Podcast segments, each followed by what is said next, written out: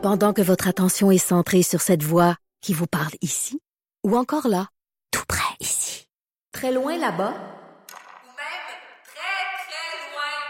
Celle de Desjardins Entreprises est centrée sur plus de 400 000 entreprises partout autour de vous. Depuis plus de 120 ans, nos équipes dédiées accompagnent les entrepreneurs d'ici à chaque étape pour qu'ils puissent rester centrés sur ce qui compte, la croissance de leur entreprise. La course au vaccin euh, bat son plein. En mode, on s'en rend compte partout dans le monde.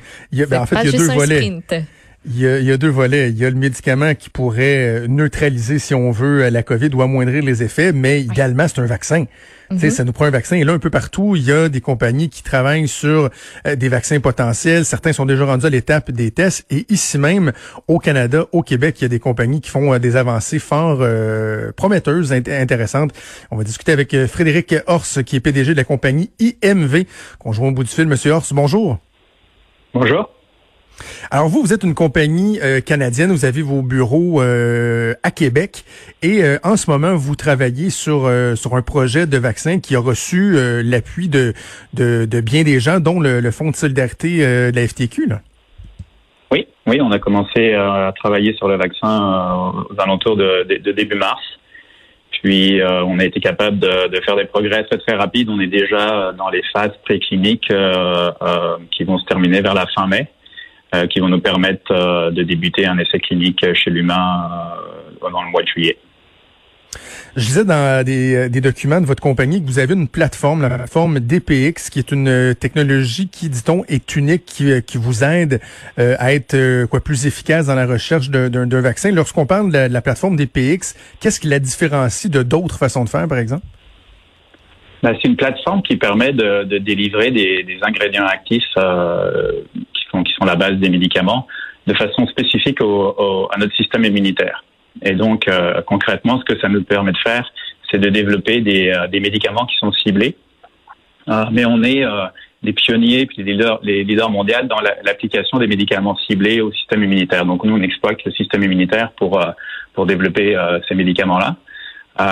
Et donc, l'avantage important des thérapies ciblées, c'est que ça, ça, ça permet d'abord de, de, de, faire que le l'effet est, est focusé sur l'endroit où on veut avoir un effet. Donc, quand on parle du virus, c'est aller sur les cibles qui vont neutraliser le virus. Et euh, ça évite aussi de, le potentiel d'avoir des effets secondaires sur, euh, sur les aspects qu'on ne veut pas avoir quand on, quand on fait un, médicament. OK. Et là, à quel moment, donc, vous avez décidé de, vous attaquer euh, au virus euh, de la COVID-19? Puis est-ce que vous êtes surpris de la, rapidité avec laquelle vous êtes parvenu à avoir une, une formule que vous êtes prêt à tester déjà? Euh, on, on, est on n'est pas surpris, on est content, mais euh, euh, c'est basé sur un historique de, de, développement de vaccins pour IMV. On avait déjà développé avec succès un vaccin contre une, une autre virus respiratoire.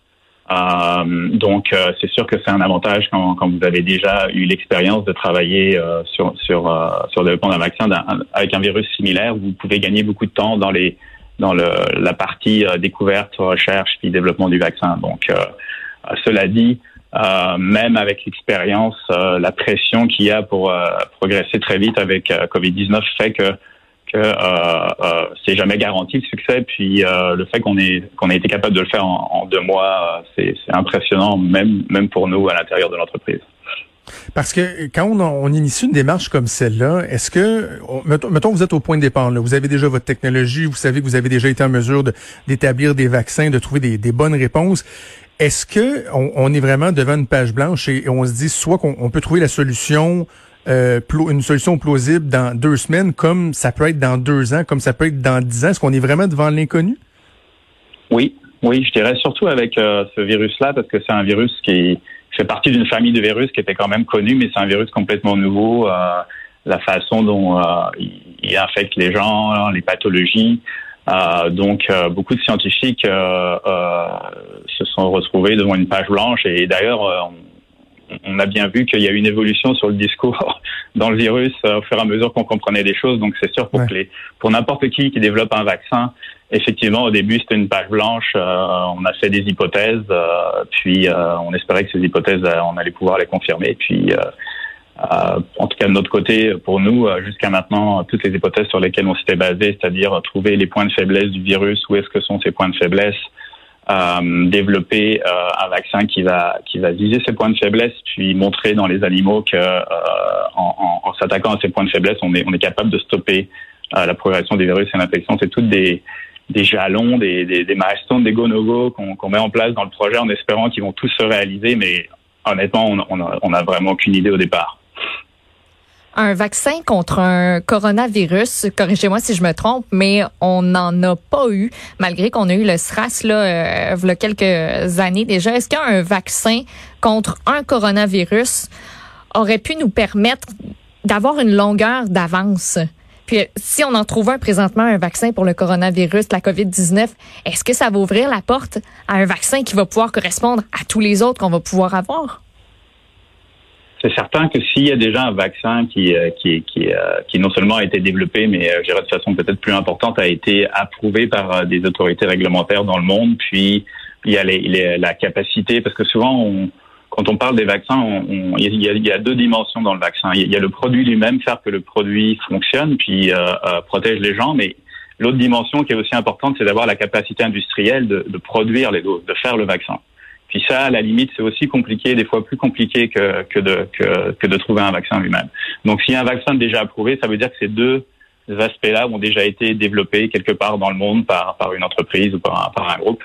Euh, et effectivement, ça donne un gros avantage s'il y a un virus similaire qui, qui vient après, parce que toute la toute la, la chaîne de production et tout ça a été développé. Par contre, il faut quand même dire, c'est que les, les coronavirus, c'est des c'est des virus qui sont très communs, qui euh, qui causent euh, les rhumes. donc c'est une grande famille de virus. ils circulent depuis très longtemps dans la population humaine. Celui-là est vraiment à part.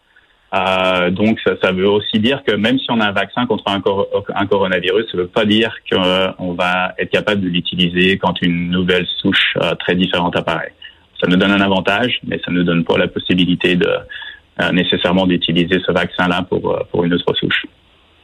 OK, donc vous disiez là l'étape de, de, la formulation, donc la recette, si on veut, vous l'avez passé. Vous êtes déjà rendu à l'étape de, de tests précliniques chez les animaux. Comment ça fonctionne? Qu'est-ce qu'on tente de, de, valider ou d'invalider? Combien de temps ça peut prendre avant qu'on ait des, des, réponses concrètes sur l'efficacité ou non du vaccin? Ça va quand même assez vite dans les étapes euh, euh de validation chez les animaux. La, première chose qu'on veut valider avant toute chose, euh, c'est la, la, sécurité, le, le, fait que le vaccin va être sécuritaire euh, pour pour injection injection chez l'humain. Euh, puis les, les, autres aspects qu'on qu'on regarde, c'est euh, est-ce que le vaccin est capable de générer un niveau d'anticorps? Les anticorps, c'est ça qui vous protège du virus. un niveau d'anticorps élevé dans le sang. Et est-ce que ces anticorps ont la capacité de bloquer ou de neutraliser le virus? Donc ça, c'est les deux éléments les plus importants pour qualifier le potentiel d'efficacité du vaccin. Donc euh, la combinaison de, de, ça avec la safety, c'est ce qui vous permet de la sécurité, excusez-moi, c'est ce qui vous permet d'aller euh, faire les tests chez l'humain. Euh, comme je disais tout à l'heure, nous vers la fin mai, on va avoir terminé les, les études précliniques. Est-ce que de, on connaît pas nécessairement ça. Est-ce que ça fonctionne très simplement euh, de la façon suivante, c'est-à-dire qu'on va injecter le virus à des animaux, si oui peut-être les, lesquels, et qu'on va regarder si le virus progresse, s'il est neutralisé, si euh, euh, l'animal en question ressent des effets secondaires? C'est un peu ça dans le fond qu'on vérifie? Ben, ça, c'est ce qu'on appelle des études de, de, de challenge. C'est-à-dire qu'on on challenge les animaux avec le virus, puis on, on, évalue la, la capacité d'un vaccin à protéger. Euh, mais on peut aussi faire des études qui sont plus simples, qui sont euh, qui sont simplement les, les animaux ne sont pas euh, injectés, euh, euh, challengés avec le virus, mais sont simplement vaccinés et on, et on, mesure la réponse immunitaire dans le sang. À partir de cette réponse-là, on est quand même capable de avoir un bon un bon un bon jugement sur de potentiel d'efficacité euh, du, euh, du vaccin. Les modèles animaux pour euh, Covid-19, c'est un des problèmes justement quand il y a des nouveaux, nouveaux virus qui, qui apparaissent. Euh, c'est pas c'est pas garanti qu'on va être capable de reproduire la pathologie qui existe chez l'humain, chez les animaux, puis d'avoir puis d'avoir un bon modèle. Donc en ce moment il y a il y a quelques modèles, mais il n'y a pas vraiment de modèles qui permettent de, de, de, de, de garantir que protéger un animal, ça va vouloir dire protéger un humain. Donc, pour l'instant, les, les, les, mesures les plus importantes dans les essais précliniques, c'est vraiment ce que je vous disais, c'est est-ce que le vaccin peut faire des anticorps? Est-ce que ces anticorps sont capables de neutraliser le virus dans un dans un tube à essai en fait, dans un dans un essai in vitro? OK. Donc, si cette étape-là est franchie de, de, façon satisfaisante, on pourrait en venir quoi au test sur, sur les humains? Quand est-ce que ça pourrait se faire? Oui. Oui. Oui, nous, on vise à démarrer notre étude clinique avec euh, deux sites cliniques, euh, un en Nouvelle-Écosse et un euh, au Québec, au mois de juillet. Et, et, dans le fond, chez l'humain, c'est vraiment la même, les mêmes objectifs. On veut d'abord prouver évidemment que, que le vaccin va être sécuritaire pour, pour, pour la population. Et deuxièmement, on, va, on fait des prélèvements sanguins à certains nombre de jours après la vaccination pour pour vérifier que les anticorps ont été créés chez les personnes.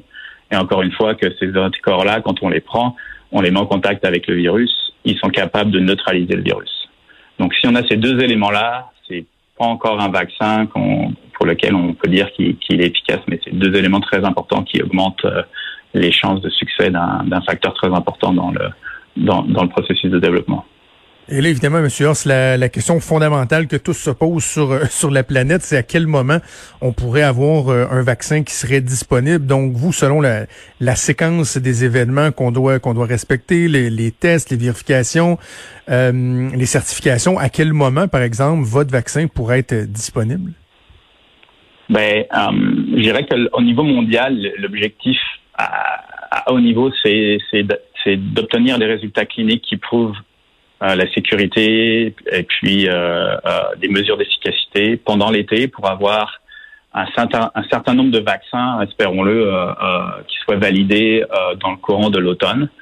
et selon moi, à partir de là, dépendamment, de, dépendamment des données qui, qui, qui, auront, qui, auront, qui auront été générées par les différents essais cliniques, je pense qu'il y aura des opportunités pour les, les autorités réglementaires et tout ça de, de, mettre certains de ces vaccins-là à, à, disposition euh, avec des mesures euh, d'urgence, euh, emergency use authorization, euh, euh, pour pour les premiers répondants, pour pour les gens qui sont qui sont très à risque, par exemple. donc des des une échelle de temps qui est très raccourcie par rapport à, ce qui se passe normalement dans le développement d'un vaccin. Je pense que je pense qu'en 2021, il va y avoir un vaccin qui va être disponible, euh, peut-être pas pour l'intégralité de la population, mais pour certaines populations les plus à risque. Parce que justement, lorsqu'on trouvera le, fameux vaccin ou euh, les, différentes déclinaisons d'un vaccin qui, euh, qui pourrait nous prémunir contre la COVID-19, l'enjeu, le nerf de la guerre, ça va être la, production, la disponibilité de ce, de ce vaccin-là. Vous, au niveau de votre capacité à, produire le vaccin, êtes-vous êtes-vous confiant de, de répondre rapidement à la demande?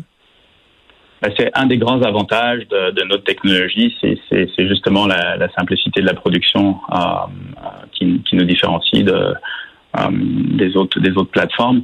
nous, notre vaccin est basé sur des molécules synthétiques qui peuvent être produites à très grande échelle. on parle de centaines de millions de doses Hein, qui peuvent être produits. La, principale limitation dans le monde pour, euh, pour délivrer des vaccins à la population, en fait, ça va vraiment être la capacité de créer les, euh, les viales, les, euh, les doses.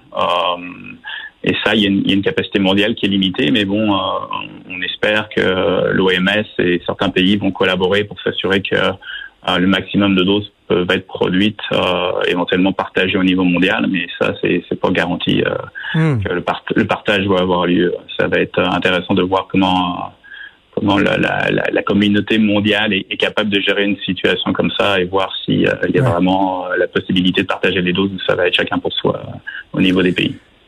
En terminant, Monsieur Horst, j'ai envie de vous demander, là, vous personnellement, euh, si vous aviez, je sais pas, un, pourcentage de confiance à nous donner euh, lorsqu'on est rendu à ce stade-là dans le développement, est-ce qu'on est à, à 50% convaincu qu'on, que, que, ça va être le bon? Est-ce que c'est 80%? Est-ce que c'est 90%? Est-ce qu'on est en mesure d'avoir de l'espoir? Vous, vos, vos chances, vous les évaluez comment?